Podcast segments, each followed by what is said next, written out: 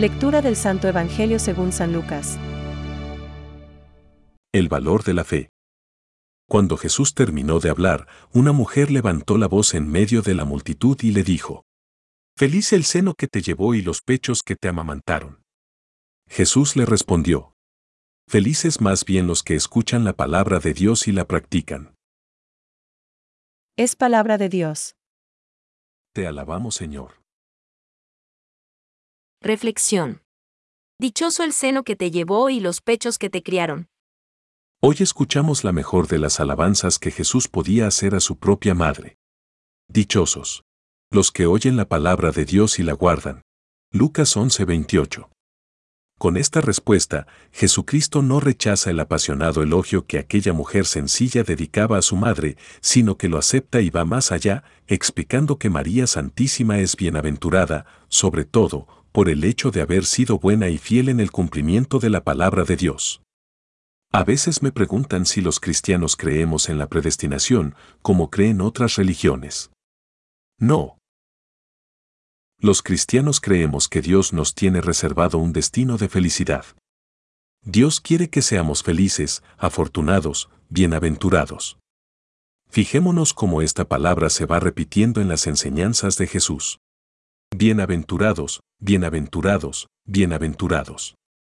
Bienaventurados los pobres, los compasivos, los que tienen hambre y sed de justicia, los que creerán sin haber visto.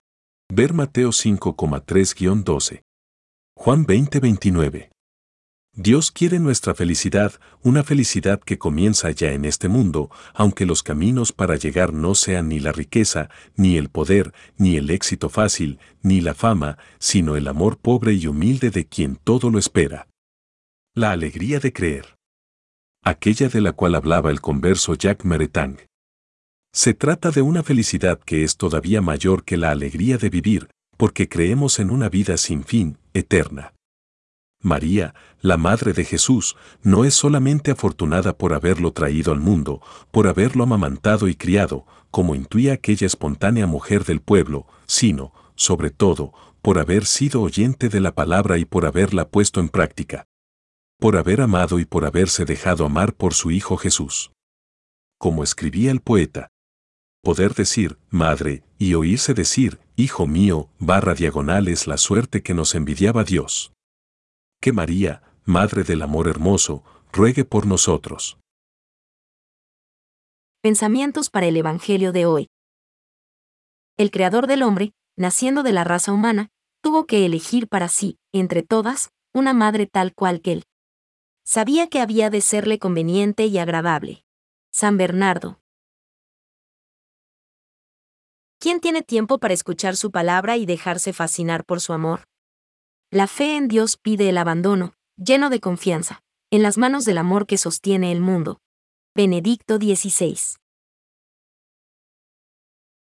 Dios se ha revelado plenamente enviando a su propio Hijo, en quien ha establecido su alianza para siempre. El Hijo es la palabra definitiva del Padre, de manera que no habrá ya otra revelación después de él. Catecismo de la Iglesia Católica, número 73.